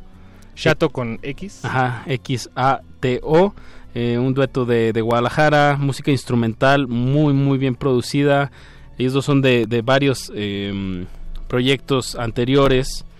Eh, Dan Solo y y José Luis Domínguez. José Luis Domínguez. Eh, sí, ambos eh, compositores, productores de, de, pues de una trayectoria ya considerable y se, juntan para hacer este proyecto Chato, que en realidad acaba de, bueno, lleva, eh, salió el año pasado su primera publicación, solo han publicado cuatro temas, pero es un sonido muy fresco, que, afortunadamente esta noche podremos llevarla hasta sus oídos. Y después de eso, del bloque con ellos y de escuchar su propuesta, vamos a estar con un cuarteto que se llama Monmarte y con ellos vamos a estar estrenando canciones, pero eso será un poquito más adelante de esta entrevista. Así es, entonces vamos a empezarla esta noche, esta emisión Apache, escuchando un tema de Chato eh, vamos a hacer un poco las cosas al revés. Entonces vamos a poner la música por delante. Eso. Y ahorita volvemos, estaremos platicando con ellos. Este tema se llama Cuatro y es el último sencillo que publicaron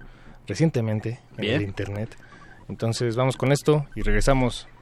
Súbanle a su radio.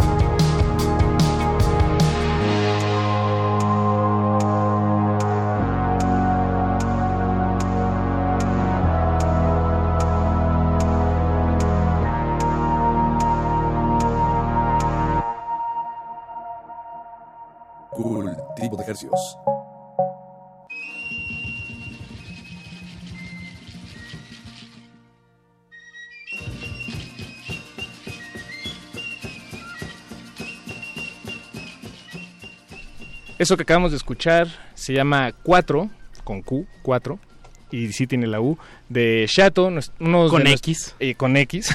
este, Chato, unos de, los invitados que tenemos esta noche, pero no son a quienes tenemos aquí en cabina, la fortuna de la radio en vivo también tiene sus, sus, bemoles, eh, pero bemoles entrecomillados, porque esto no es un bemol en realidad, esto nada más es una vuelta de tortilla acelerada, como cuando ya quieres ponerle el quesito del otro lado. Ah, wow. Y entonces, eh, más bien, Chato, estaremos hablando con ellos, pero más hacia el final de este programa, y ahora le damos la bienvenida a la otra banda que les comentábamos al inicio de, la emisión, Mon Marte. Bienvenidos, muchachos. Adelante. Gracias, por invitarnos. Eso, Mon Marte. Tenemos aquí a tres cuartas partes, a tres de los integrantes.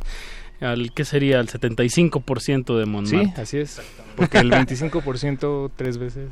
Exacto, está muy fácil. Está Juan Pablo Larcón, baterista, Ricky Anaya, guitarrista, y Javier Orduña, en el bajo, bajo voz. Así es. Bien. Pues platíquenos, Don Marte, eh, un proyecto, ¿cuándo, ¿cuándo nace? Vámonos desde el inicio. Pues Mon Marte nació en el 2013. Eh, Ricky y yo decidimos venirnos aquí al DF. Este, somos de Torreón, Torreón, Coahuila. Arriba el norte. Así es. y aquí en el DF pues bueno, ya conocíamos a Eddie, pero empezamos a también juntarnos con Eddie, que también se vino acá al DF a hacer música, Eddie Maldonado, que toca los teclados, guitarra y voz. Y él tenía, tenía unas canciones, este, con, con un, como, o sea, en, en español, un proyecto así que se llamaba Navegantes. Navegantes. Lo empezamos a, no lo enseñó, Ricky o sea, le, le, dijo a Ricky que si se lo podía producir porque Ricky también es productor. Y fue cuando se nos ocurrió a los tres armar la banda mejor. Porque estaban quedando muy bien las canciones. A mí me pidieron ayuda con los arreglos de. Algunos arreglos de guitarra, de bajo. Y así fue como, pues mejor dijimos, hay que hacer una banda. Y, bien. y aquí en la ecuación, ya estando por acá, supongo que faltaba faltaba la base rítmica, ¿no? Exactamente. Así es. Jay entró para el segundo disco y pues ya le metió todo lo que faltaba. ¿Hace cuánto te, metiste? Bueno, estuviste ya en Montmartre, tal cual, Juan Pablo. Yo entré a Montmartre en 2015, cuando terminaron de grabar el primer disco para empezar a tocarlo en vivo. Ya. Y a partir de que entré yo, pues ya empezamos como a componer lo que venimos ahorita a presentar, que es el tercer disco. Y pues, pues nada, así empezamos. Entré yo al, al juego por fin. Estoy, estoy enterado, Ricky, tú eres eh, pues también ingeniero de audio, eh, entonces estás detrás de, del sonido, no sé si de los tres discos, pero platícanos un poquito cómo ha sido esta, esta travesía. Sí, pues yo estudié producción musical en el TEC y pues desde que estaba estudiando ahí empezamos a, grabar el primero y el segundo también lo hicimos ahí, en los estudios del TEC. El que está allá por el sur, ¿no? Sí, el, Ciudad de México. ajá, exacto. Y ya el tercero lo estamos haciendo en, en el home studio que tenemos nosotros tres, de hecho. Que conoces. sí, sí, sí. Ah, ¿lo conociste, Apache? Sí. Bien. Le gusta grabar voces ahí. Em, bueno, el, el, proyecto, pues ya, 2013, va para tres discos. Eh, ¿Cómo han sentido esta, esta evolución? No sé si en en sonido o en cuestión de, temáticas? ¿Cómo, que, ¿Cómo han visto este, esta trayectoria de Montmartre? Pues yo creo que temáticas y, en, y en sonido. Claro, claro. Sí hay una gran diferencia porque, por ejemplo, en el primer disco desde, desde el sonido como como musicalmente y hasta como y hasta líricamente la verdad sí cada uno por ejemplo Ricky con que es el ingeniero yo digo yo siento que sí más callo ajá exacto muchísimo más callo no, y también hemos evolucionado mucho en cuanto a la composición, porque ya pues componemos como banda entera, ya, ya con Jay, ya con, con todo. Alguien llega con una idea y la desarrollamos entre todos. Cada quien le mete su cuchara. Como una banda debe ser. Exactamente. Yo creo que como, como arrancamos la, la charla al revés, eh, estaría bueno escuchar algo de, de, de Montmartre para pues, echarle sal a este, a este taco. Perfecto. El taco radiofónico, la salsita, la sal. Eh, Chile de árbol. Ya habías escogido un tema, Pache, que creo que lo tiene ya listo Betoques. Eh, el que tú... ¿La vida pasa? ¿La vida pasa? La vida pasa. Pues antes de que la sonemos, algo con lo que le gustaría aderezarlo a este tema antes de que suene. Pues La vida pasa es del segundo disco que se llama Monmarte y bueno, pues este yo todavía no entraba ahí, pero es este una canción que canta Eddie y pues queremos que la escuchen para ver qué, qué les parece el proyecto.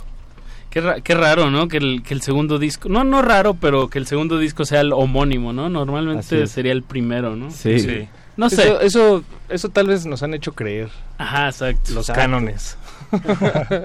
Estoy asumiendo demasiado. Pues escuchemos La vida pasa de Montmartre. Súbanle a su radio.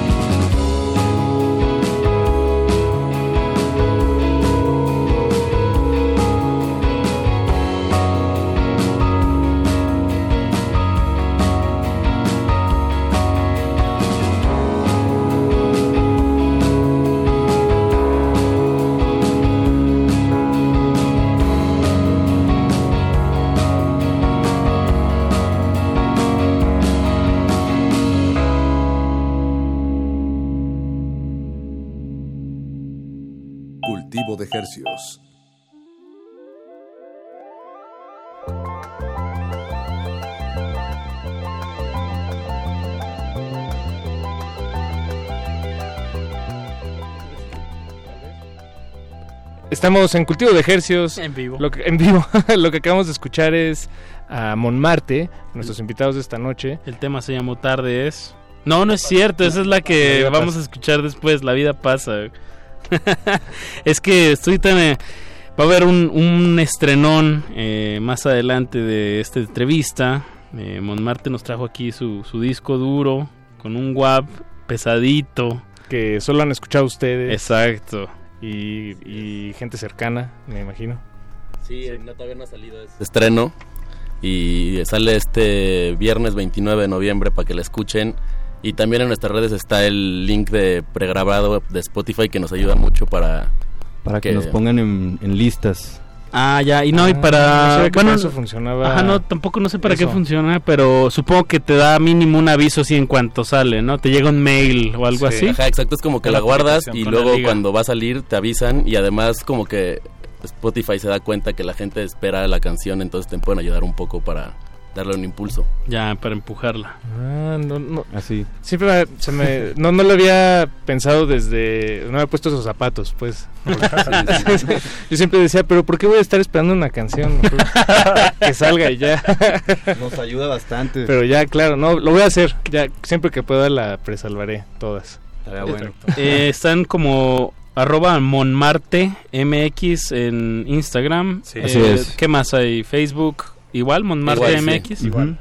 ¿Y Twitter no tienen o sí? Twitter no. O sea, tenemos. Hay uno, ¿no? Bueno, no sé. Sí tenemos. Pero no lo usan. si no lo usan, no pasa nada. No, no, yo, tampoco uso el mío. ya nadie usa Twitter. Pues a ver, bueno, sí, viene, ¿no? Pablo Extinto, por ejemplo, que es este un, un escucha ya consentido con, con medallita, eh, dice que es el último cultivo de ejercicios de noviembre. De lunes. Del lunes, de no, porque todo pues, el jueves es 28, ¿no? Sí, el, sí, exacto. Pues dinos qué opinaste de Monmarte, Pablo, escríbenos, etiquétalos, aunque no sea en Twitter, no, no importa nada. Pero es un caminito, ¿no? Tal vez llegan por Twitter y se van a Facebook y se Vamos a revivir el Twitter, vamos a revivir el Twitter. Bien, pues hay más anuncios que dar, aprovechemos... Eh, que, que, estamos dando las redes, que, puedan incitar a un evento que vi que tienen por ahí el... ¿Cuándo es el 30? Sí, el 30 tenemos un evento, es un evento que se llama Zoom, que es como la primera edición. Trata, bueno, el chiste es como juntar artistas de diferentes medios y nosotros vamos a aprovechar para presentar ahí en vivo nuestro o sea, el sencillo de tardes. Ok. Y hacer como una especie de fiesta de presentación, haz de cuenta. Ok, ok. Y pues si quieren boletos para poder ir a asistir o algo, escríbanos en nuestras redes de Insta, bueno, pues en cualquier red de las que dimos ahorita y ahí apuntamos sus nombres para que puedan ir. Arroba Monmarte MX. Y bueno, este nuevo tema eh, que se llama Tarde es de qué, en qué va, va a ser de un tercer disco. Ya, ya tienen más o menos fecha, digo no sin comprometer ni nada, pero cuándo lo están proyectando, cómo se va a llamar el disco. creemos pues que para el, verano del próximo año ya ya salir, o sea, ya sacar todo. Verano 2020, el disco completo y el disco se, se llamaría La película del sol. La película del sol. Órale, ¿de dónde viene ese nombre? Pues creemos que es un trip que, que, tenemos nosotros que sentimos que el sol es como siempre nos está viendo. Sentimos que el sol es como que somos la película del sol nosotros, todo lo que está pasando. y por eso, por eso el nombre. Está chido. Me late, me late. Gracias. Bien, pues ahí está esa presentación del 30, este sábado 30. Si quieren ir, solamente tienen que escribirles a arroba monmartemx y ahí les van a dar más detalles. Y obviamente pues que nos tienen que seguir, ¿no? O sea, pues que nos sigan en nuestras redes. unos tres likes o algo así. puro like, ya puro like ah, en esta época. Pero bueno, son, son indicios de reacciones. Pero bueno, ya también están muy muy tergiversadas, ¿no? O bueno, hay, hay muchas computadoras que ya lo están haciendo también ahí en automático. ¿qué, ¿Qué más podemos pensar al respecto, Paco? Pues es raro, ¿no? Como uno quiere hacer música y, y, de repente tiene que lidiar con estas cosas. Claro. Eh, Bueno, no sé cómo lo ven ustedes, en realidad, los, los, los músicos. Pues sí, a nosotros justamente nos costó como poder como adaptar esa parte de, de llevar toda esta, o sea, las redes y como de las, las fechas de lanzamiento y así. Pero porque tú quieres tocar batería. Exacto, yo no le quiero estar pegando la batería. Pero afortunadamente igual con el tercer disco entró un integrante nuevo que es nuestra manager que nos ha hecho el paro mucho y se lo agradecemos. tú Stupak. Presente aquí. Una figura importante, Silente, ahí atrás del micrófono, pero claro. Indispensable, diría yo. pues bien, eh, nos queda tiempo para, bueno, obviamente vamos a hacer el estrenón. Sí, escuchemos el estrenón y regresamos un ratito más a platicarlo. Bueno, Sonamos tarde. Es por primera vez estreno aquí en Cultivo de Ejercios. ¿Dónde más, Paquito, vas a escuchar música tan fresquecita? ¿En el mundo? No sé. Se le ven así las gotitas a la lechuguita. Venga.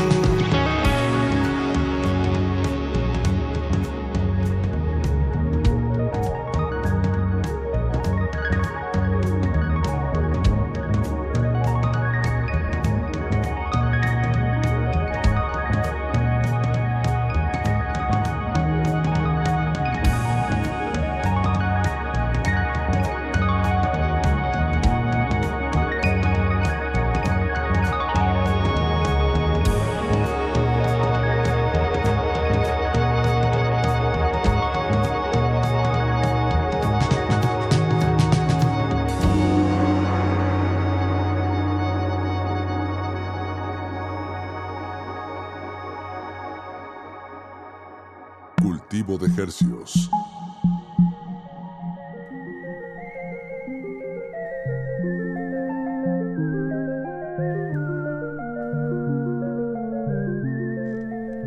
Y así con esos arpejitos, como empezó este nuevo tema, Tardes, así acaba, estreno aquí en Cultivo de Ejercios de Montmartre. Este tema se estrena hasta el, viernes 29. Viernes 29, sí. Así es. Ya lo podrán escuchar todas las plataformas digitales, pero si alguien les pregunta pueden decir que primero lo escucharon en Cultivo de Ejercios. Por ejemplo, Pablo Extinto nos escribió y dice, pues esos compas de Montmartre son toda mi línea, gracias por la propuesta musical, Cultivo de Ejercios se rifan como los grandes. Eh, resistencia modulada, música fresca. Gracias, Pablo. Gracias, Pablo. Gracias, gracias. Qué chido, es como Sí, es, es un miembro de este programa en realidad, pero es como el sujeto tácito en las oraciones. No se menciona, pero ahí está. Ahí está. ¿Cómo se llama? Ya se menciona en realidad. ¿Eh? Iba a ser una referencia muy mala de los noventas, pero ¿te acuerdas del... ¿Cómo se llama el programa del burro Van Ranking y... El, calabozo? El calabozo. y había un, había un señor que estaba arriba como de una pared. Un niño, ¿no? Bueno, un señor niño. Ah, no me acuerdo, pero algo así me vino a la cabeza. Pues. Había uno que estaba en la cárcel, ¿no? Ah, ese, ese, El calabozo.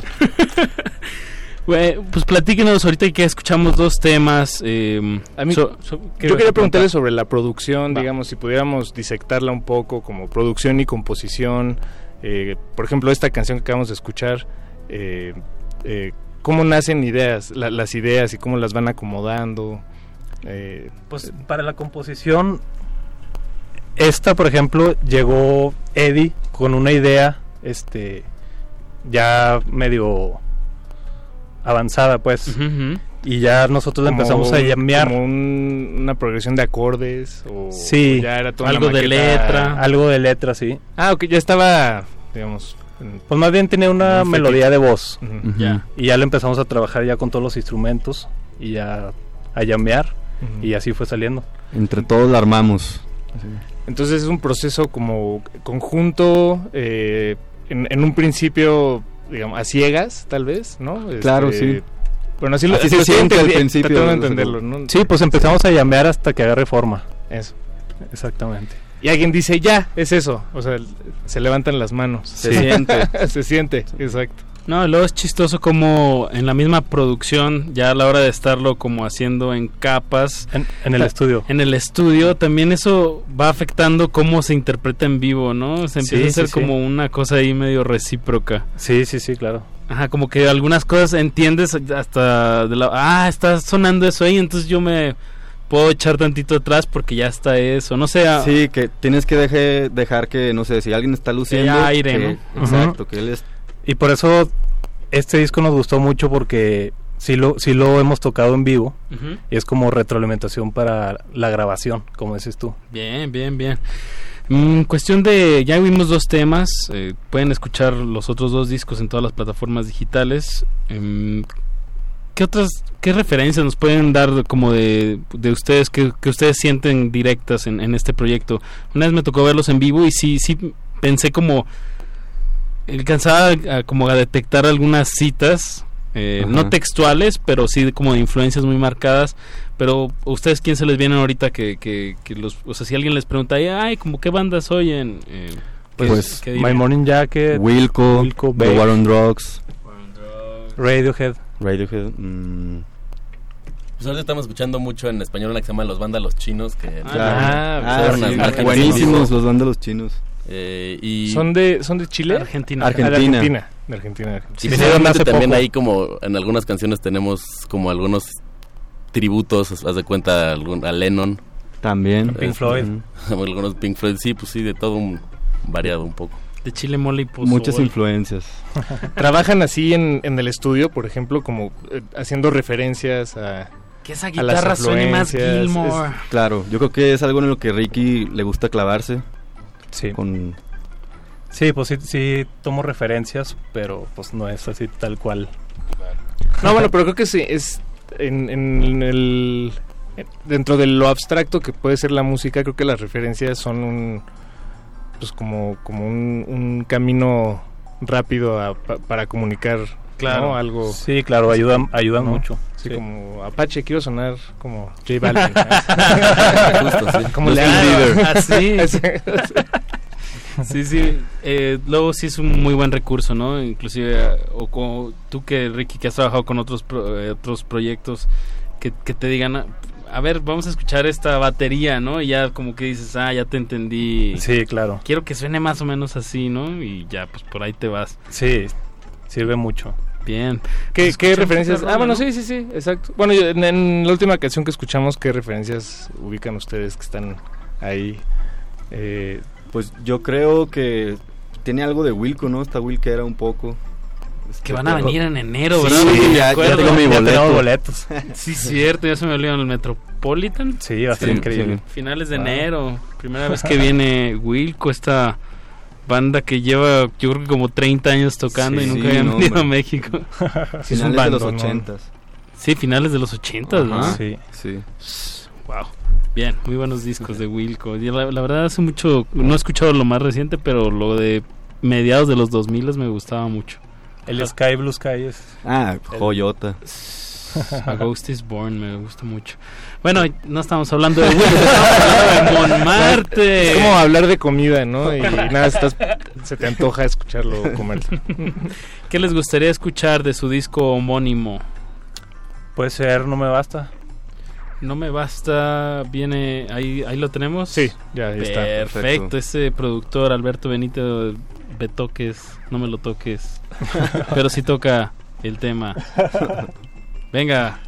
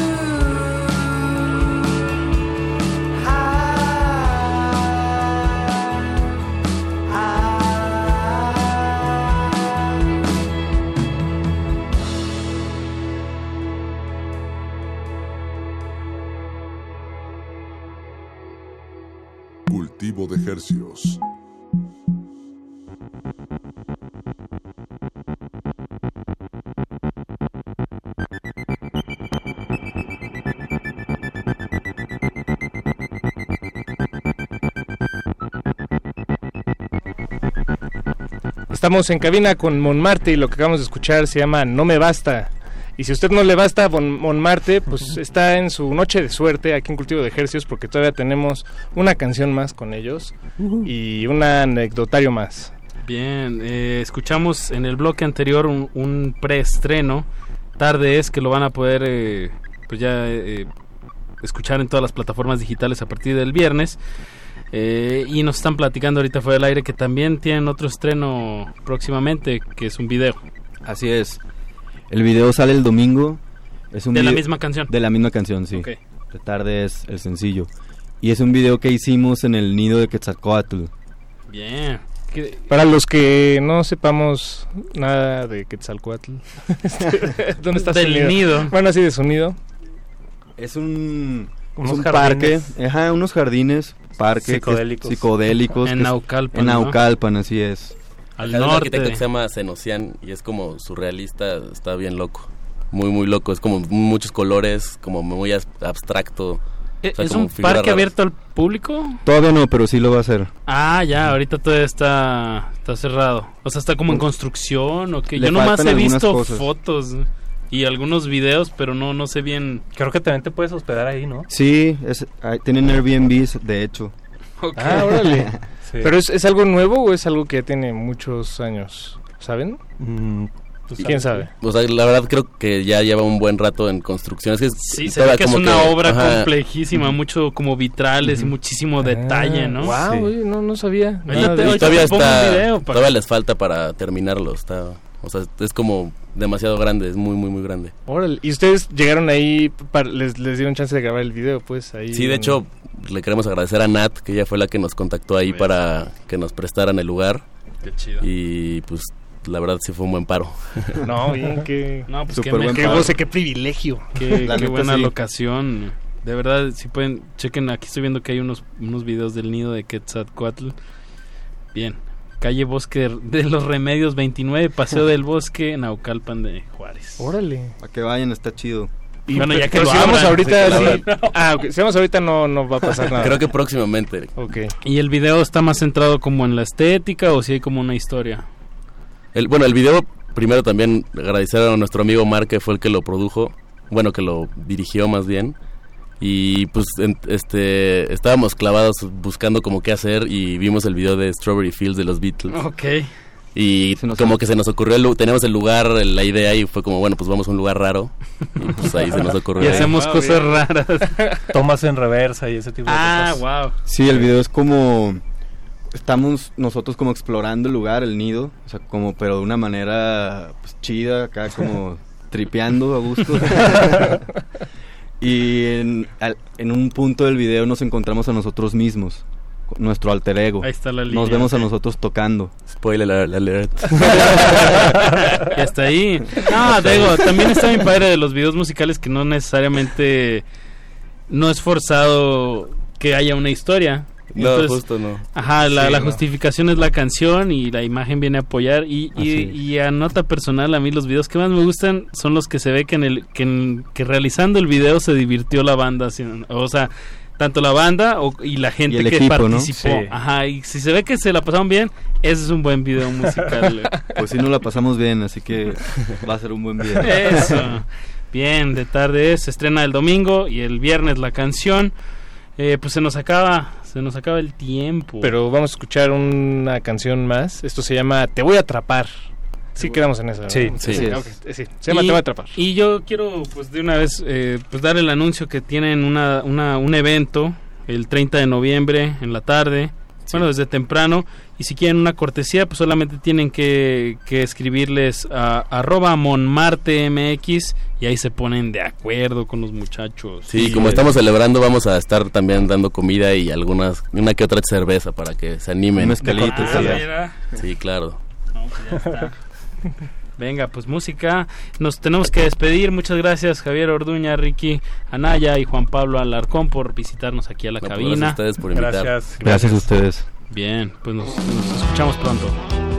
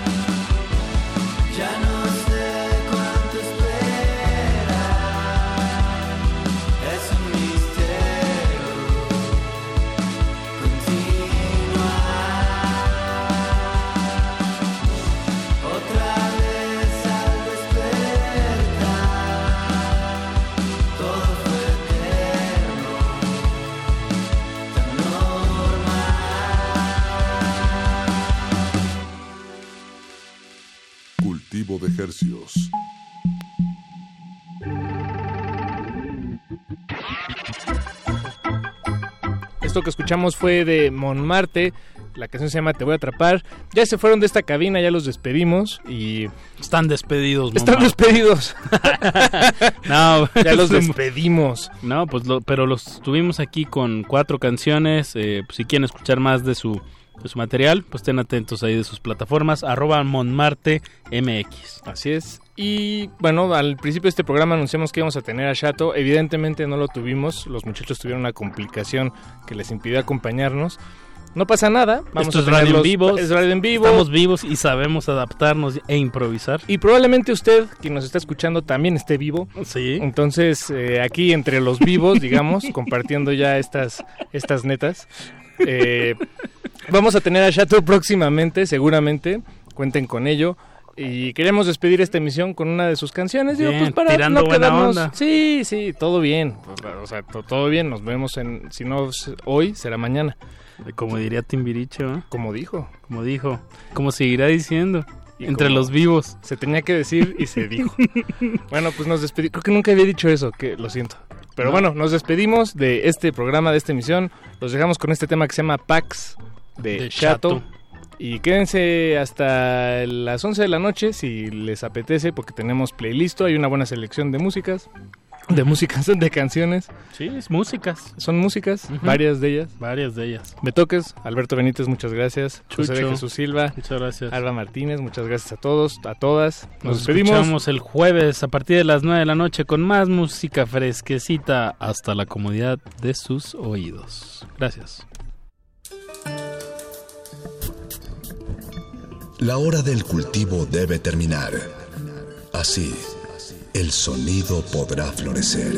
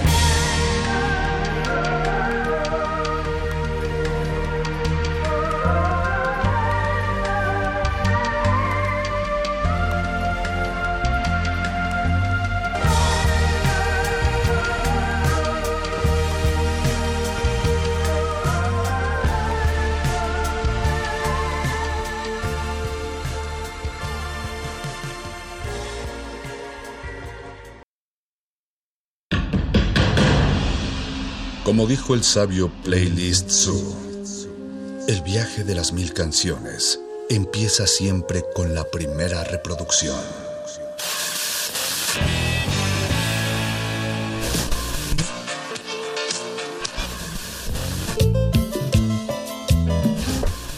A continuación, un maestro te abrirá la puerta de su lista de reproducción. El resto va por tu cuenta. Play listo.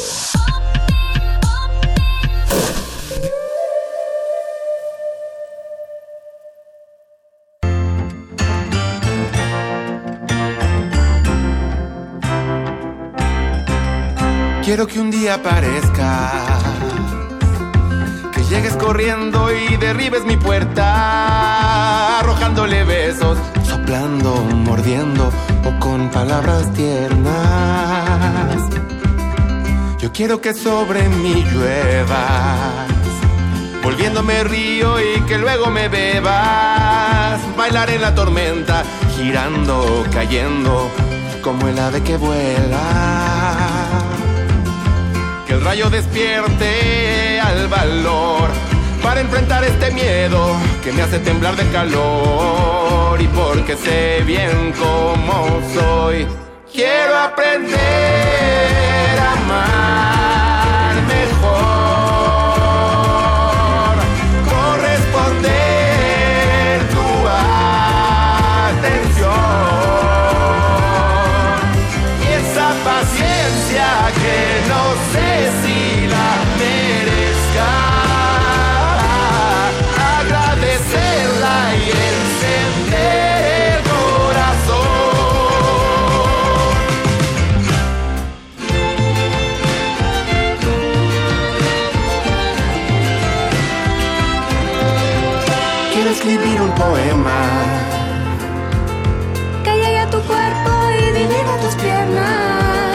descubrir el abrazo que calme esa pena, regalarte su cena.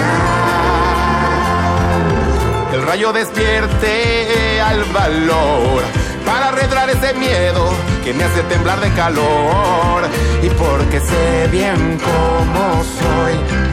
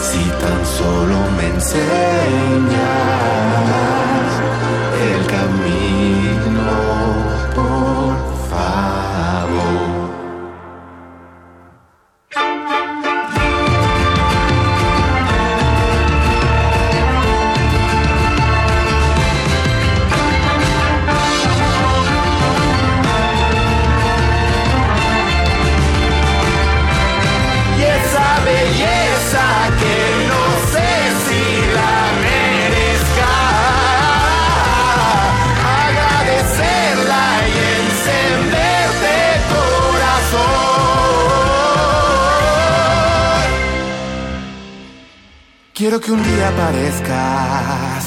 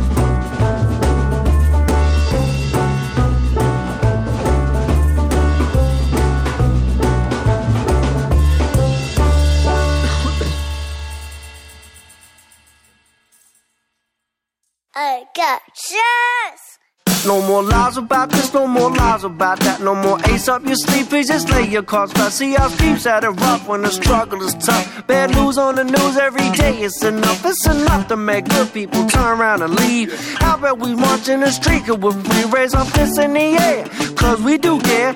You say who cares? We do. We got the juice. We got the love. We got the dream. We won't give up. We won't give up. We are the change. We had enough. We had enough. We got the juice. Time's up. Divided you fall, united we rise. It's been hard to see through all these tears in our eyes. So why do we cry when teardrops they stain? Just like Cat Stevens, we ride a peace train. Oh, let us be real. You must be insane in your brain. Something's wrong, so you cannot remain. We need positive change. We will not regress. Power to the beast, but we must progress. We got the juice. We got the love. We got the dream.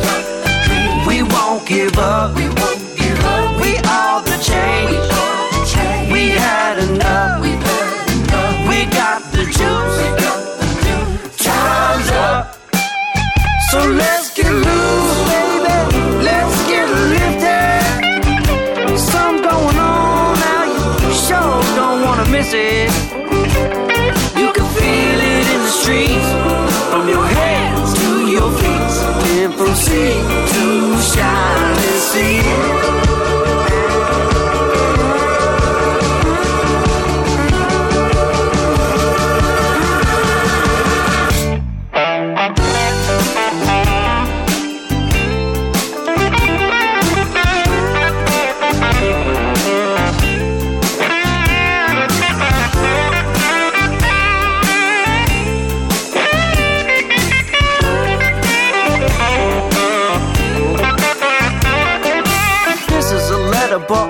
a song. If something's not right, then it must be dead wrong for the birds and the bees, the mountains and trees.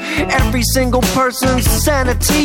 Humanity's all of us, colors, all kinds. We want world peace, and we want peace of mind. We don't want war. We don't need more guns. We want a better world for our daughters and sons. We got the juice. We got the love. We got the dreams. We won't give up. We are the change. We had enough. We got the juice. Time's up. Time's up. Time's up. Time's up. Time's up. Resistencia.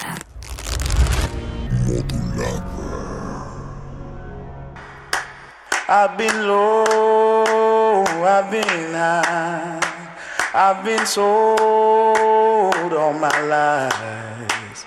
I've got nothing left to play. I've got nothing left to say. I'm a black man in a white world. I'm a black man in a white world. I'm a black man in a white world. I'm a black man in a white. I'm in love, but I'm still sad. I found peace, but I'm not glad. All my nights and all my days, I've been trying to run away. I'm a black man in a white world. I'm a black man in a white world. I'm a black man in a white world. I'm a black man in a white world. I feel like I've been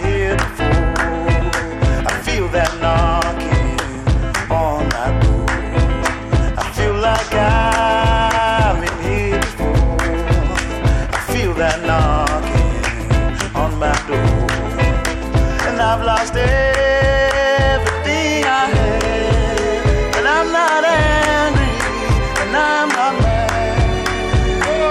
I'm a black man in a white world. I'm a black man in a Everything is everything